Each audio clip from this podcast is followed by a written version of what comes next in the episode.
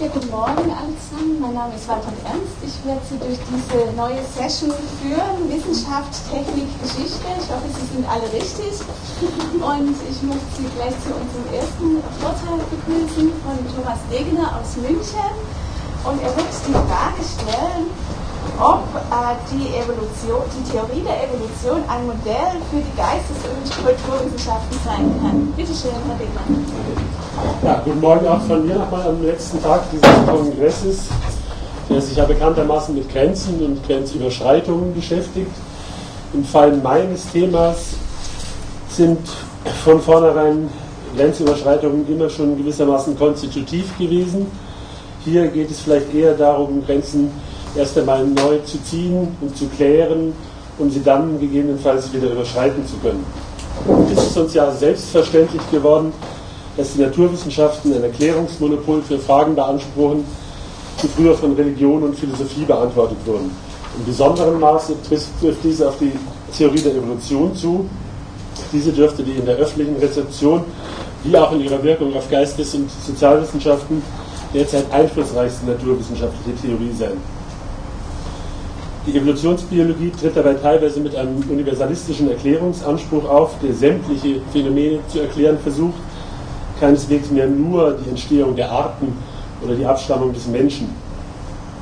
Sie tut dies aber zugleich sehr häufig in einer dogmatischen und in weiten Teilen ideologischen und wertenden Art und Weise, so als wäre es positiv zu bewerten, dass alles nach Gesetzen der Evolution oder Evolutionstheorie abläuft. Kritik daran ist oft schwierig, weil sie sich vermeintlich gegen naturwissenschaftliche Kompetenz und empirische Erkenntnisse richtet. Natürlich spricht alles dafür, dass die Lebewesen sich auseinanderentwickelt haben und etwa der Affe als ein entfernter Verwandter des Menschen oder der Mensch als Teil der Primatenfamilie anzusehen ist. Dass es ein evolutionäres Geschehen gegeben hat und alle Arten einen gemeinsamen Stammbaum haben, ist kaum zu bestreiten.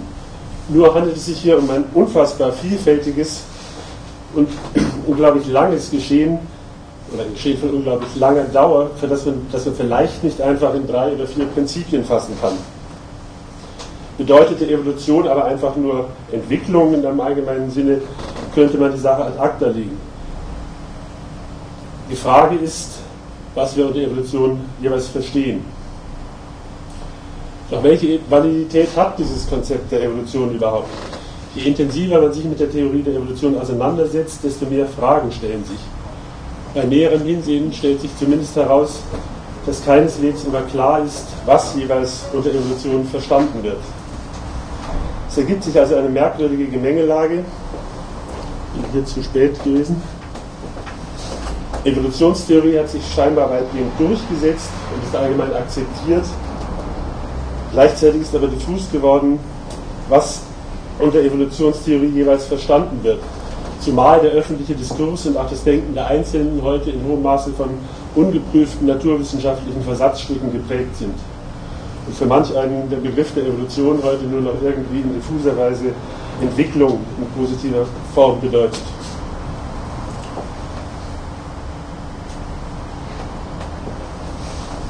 Wenn Evolution ein Prinzip darstellen soll, dann muss man dieses beschreiben und seine Wirkung erklären. Deswegen zuerst zu den zentralen Thesen Darwins, der übrigens auch von Biologen, zumindest bis zum 200. Geburtstag, kaum gelesen wurde. Und zu dessen Werk generell zu sagen ist, dass es bei den Evolutionsbiologen heutzutage vielleicht nicht in den besten Händen ist. Es ist nämlich durchaus sehr, sehr vielschichtig differenziert und auch von Zweifeln geprägt. Darwin ist also gegen viele Vertreter der Evolutionsbiologie, insbesondere auch der Soziobiologie, durchaus in Schutz zu nehmen. Die drei zentralen Thesen Darwins könnte man zusammenfassen, dass erstens Veränderungen stattfinden, die potenziell zur Entstehung neuer Arten führen. Und diese Veränderungen sind rein zufällig. Zweitens treten diese ausschließlich linear bzw. kontinuierlich und langsam auf. Und drittens, die dritte These besteht in der Bedeutung der Selektion bzw. der maximalen Fortpflanzung. Die Vielfalt biologischen Lebens ist also nicht Gott gegeben, sondern Resultat eines dynamischen Prozesses. Was meist nicht mehr so betont wird, ist die Bedeutung des Prinzips der sexuellen Selektion. Denn auch Darwin wunderte sich schon darüber, dass es in der Natur offenbar so viel Schönheit für so wenig Zweck gebe. Es ist aber sehr schwer zu sagen, wie das Prinzip, der, und auch in der Biologie immer noch umstritten, wie das Prinzip der sexuellen Selektion in Beziehung ist, zu setzen ist zum Prinzip der natürlichen Auslese.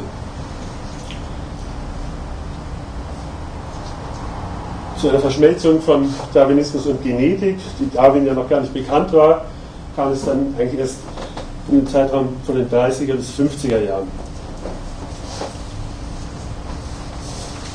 Sehr früh war die Geschichte des Darwinismus, wie wir alle wissen, auch schon eine Geschichte der normativen Interpretation und Deutung.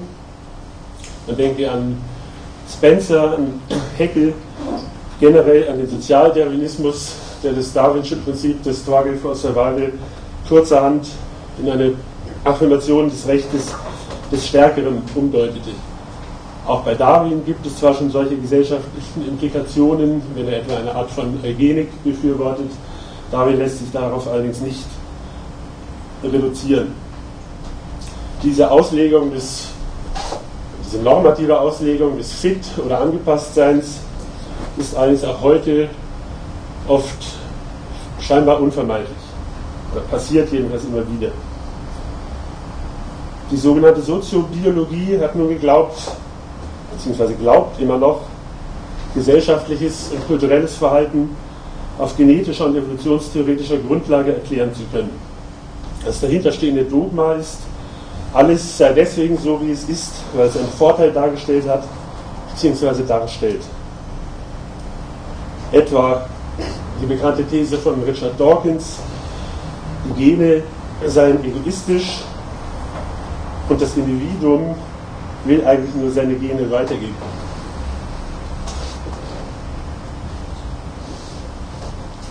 Menschen erscheinen hier nur als aus Genen zusammengebaute Maschinen, die ausschließlich danach trachten, ihre Gene weiterzugeben.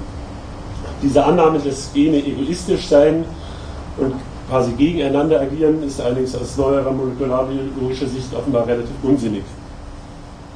Aber selbstverständlich funktioniert prinzipiell eine simple Evolutionsbiologie am besten auch mit einer sehr einfachen Vorstellung von Natur und Wirkung der Gene.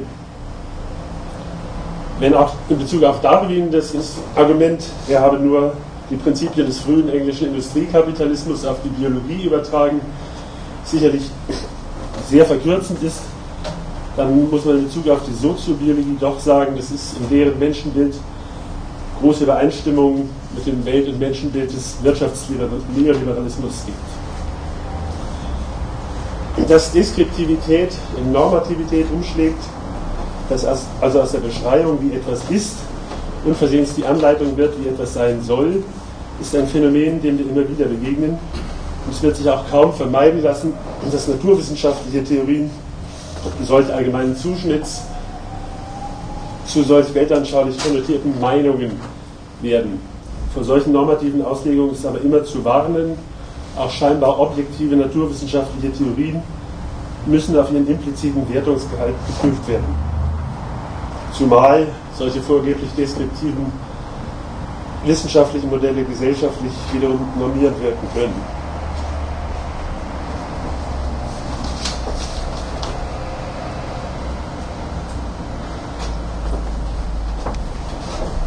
Lassen mich zu einigen Fragen kommen, die man eigentlich immer schon an die Evolutionstheorie stellen musste, wie mir scheint. Lassen sich wirklich alle Eigenschaften eines Wesens oder Individuums dadurch erklären, dass sie evolutionär vorteilhaft gewesen sind und zugleich nur durch zufällige Mutationen eines Gens entstanden sind. Der Einwand, den man von biologischer Seite aus daraufhin immer wieder begegnet, lautet, man müsse so schwer das auch vorstellbar sei, eben die ungeheure Länge der Zeit berücksichtigen. Dennoch hat man im konkreten Fall durchaus immer wieder den Eindruck, die dahinterstehende Vorstellung sei, dass genetische Veränderungen quasi automatisch den Umweltbedingungen folgen würde, als ob nicht tausend verschiedene andere Mutationen denkbar wären, als ob nicht daneben auch wieder andere Änderungen passieren könnten und so weiter. Also man kann den Verdacht gelegentlich hegen, es würde da quasi ex post eine lineare Kausalität in die Entwicklung hineingelegt. Zitiere Joachim Bauer, Die Annahme, Zufallsmutationen hätten aus einem einzelligen Lebewesen einen vielzelligen, vermehrungsfähigen Organismus mit Körperbauplan entstehen lassen können, gleicht der Erwartung, es bildet sich nach dem Zufallsprinzip schließlich ein Wolkenkratzer, wenn man die dazu notwendigen Komponenten nur oft genug auf einen Haufen schüttet.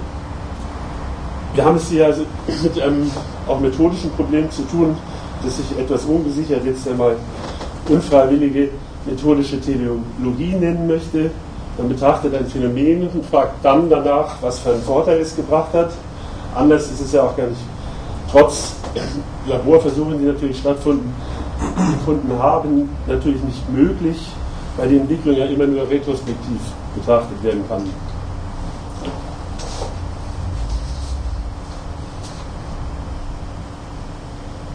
Evolutionstheorie vermag natürlich auch nicht zu erklären, wieso Leben überhaupt entstanden ist. Sie kann nicht die Erklärung der materiellen Gegebenheiten, unter denen Leben entstehen konnte, leisten. Methodologisch stellt sich unter anderem die Frage, wie stringent überhaupt die Definition von Eigenschaften ist, insbesondere dann, wenn es auch um Verhalten oder kulturelle Phänomene geht. Diese Eigenschaften werden sehr häufig eigentlich verdinglichend quasi als Entitäten gedacht, häufig auch in vereinfachender Korrelation zu einem oder mehreren Genen, als ob es sich nicht um komplexe, zusammengesetzte Phänomene handelte. Des Weiteren wäre zu fragen, wie eigentlich Vorteil und Erfolg definiert wird, wie langfristig man etwa Erfolg definiert und misst. Hinzuweisen ist ferner auf die oft unterbleibende Unterscheidung zwischen Theorie und Tatsache. Tatsächlich wäre erst einmal auseinanderzuhalten, was Tatsache und was Hypothese bzw. teilweise auch Ideologie ist. Dazu ist die Naturwissenschaft, wie mir scheint, selber nämlich nicht imstande. Und sehr oft wird uns die Evolution einfach als Tatsache präsentiert. Ein weiteres Problem ist ein sprachkritisches, das mit der Metaphorizität, wie ich es nennen möchte, der Evolutionstheorie zusammenhängt. Die Evolution will und tut nichts, genauso wenig wie die Natur oder die Kultur. Die Evolution ist kein Wesen, sondern bestenfalls ein Prinzip. Oder aber ein historisches Geschehen, dessen Prinzipien wir aber nur als Hypothesen erfassen können. Darwin war sich dieses Problems sehr wohl bewusst. Zitat, es unterliegt allerdings keinem Zweifel, dass buchstäblich genommen natürliche Zuchtwahl ein falscher Ausdruck ist. Man hat gesagt, ich spreche von der natürlichen Zuchtwahl wie von einer tätigen Macht oder Gottheit. Jedermann weiß aber, was damit gemeint und was unter solchen bildlichen Ausdrücken verstanden wird. Sie sind ihrer Kürze wegen fast notwendig. Auch etwa den Begriff des Struggle for Life kann man natürlich insofern als bloße Metapher relativieren. Er enthält dennoch in hohem Maße auch einen normativen Überschuss. Philippe Sarrazin hat diese Kritik kürzlich als kulturwissenschaftliche Geheimwaffe abgetan.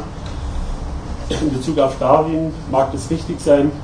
Ich denke aber, dass in Bezug auf aktuelle Evolutionsbiologie diese Waffe durchaus geschärft bleiben sollte. In jüngster Zeit ist von naturwissenschaftlicher Seite auch öfters der Vorwurf erhoben worden, es handelt sich bei den Geistes- und Kulturwissenschaften eigentlich nur um verbal und darum eigentlich quasi nicht um Wissenschaften.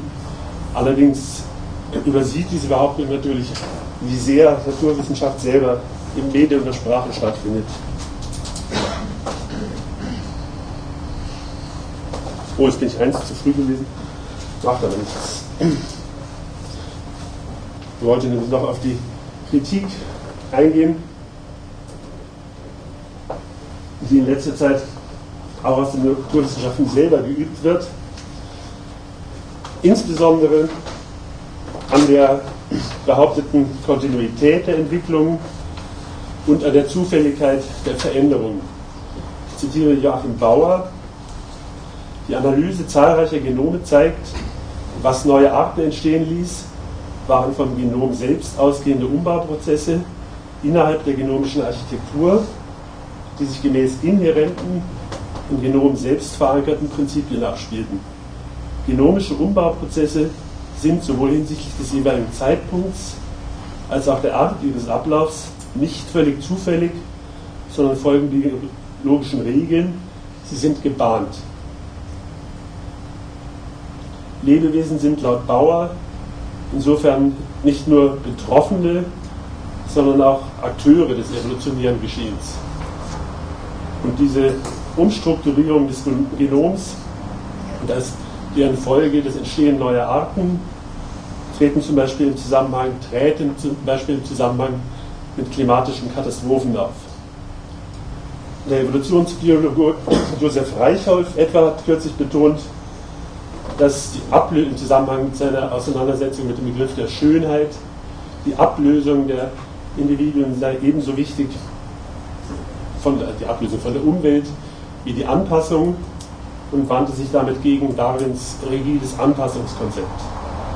Und schließlich hat, wie Sie wahrscheinlich wissen, in den letzten Jahren auch die sogenannte Epigenetik im Verbund damit diese Richtung des Evo-Devo, Evolutionary Development, an Bedeutung gewonnen, die durchaus zeigt, dass anders als der Darwinschen Theorie zufolge, sondern eher etwas an Lamarck anknüpfend, eben auch während der Lebenszeit des Individuums eintretende Veränderungen, gemachte Erfahrungen genetisch vererbt werden können.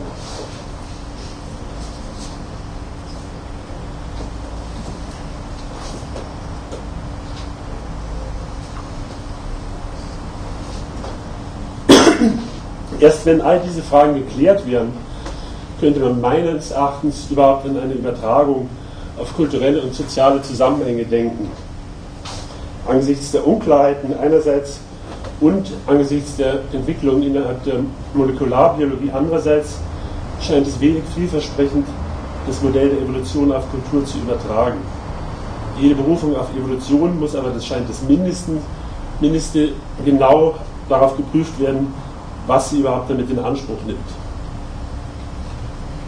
Ausgehend von der Soziobiologie ist nun versucht worden, eine der Evolutionsgenetik entsprechende Theorie der kulturellen Entwicklung zu entwickeln, die sogenannte Theorie der Meme. Grundsätzlich unterstellt eine Anwendung der Evolutionstheorie auf kulturelle Phänomene, dass diese einerseits aus einem Selektionsprozess hervorgegangen seien und andererseits einen Überlebensvorteil darstellten. Auch bei kulturellen Phänomenen müsste demnach dann immer davon ausgegangen werden, dass sie nur durch ihre Nützlichkeit zu erklären sind. Entsprechend den egoistischen Genen sollen es in der Genetik nun also die Meme sein, die die Kultur steuern, indem sie sich vermehren und selektiert werden.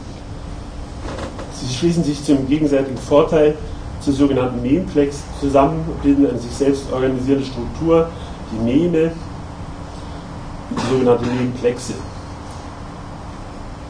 Sehr schwierig ist auch hier wieder die Frage, was ein Mem dann eigentlich ist, was man in seiner Eigenschaft etwa definiert, so weiter und so fort. Eine solche Eigenschaft kann ja wieder aus ganz verschiedenen Elementen bestehen. Dagegen wäre weiter einzuwenden, dass kulturelle Entwicklung anderes, anders als biologische durchaus eine zielgerichtete sein kann, dass überhaupt die der Genetik inhärente Neigung zur Verdinglichung hier wieder Urstände feiert. Generell dürfte dieses Modell die Anziehungskraft dieses Modells auch gerade mit der Simplizität zusammenhängen. Kulturelle Entwicklungen sind außerdem dadurch gekennzeichnet, dass sie keineswegs ausschließlich am Erfolg orientiert sind, wie die klassische Evolutionstheorie dies als zentrales Kriterium betrachtet hat. Ja. Die Anwendung auf Religion, die überaus problematisch ist, muss ich aus Zeitgründen jetzt entfallen lassen. Die Auswirkungen auf das Bild des Menschen sind nicht eindeutig zu bestimmen. Ähm, ein bisschen mehr noch antworten, wir hatten fünf Minuten ausgemacht. Es gibt eine sehr große Bandbreite.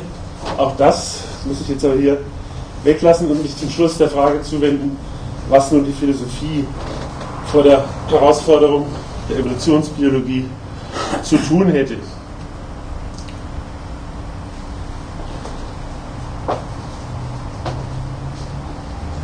Gerade die Auseinandersetzung mit der Evolutionstheorie zeigt meines Erachtens Die Aufgaben der Philosophie. Philosophie sollte sich weiterhin als Metadisziplin verstehen, die die Voraussetzungen zum Beispiel unseres Denkens, unserer Sprache und aller anderen Disziplinen untersucht. In die Schranken zu weisen ist auf jeden Fall der Anspruch der Evolutionstheorie, eine Fundamentalwissenschaft zu sein, aus der sich alle anderen Wissenschaften ableiten ließen.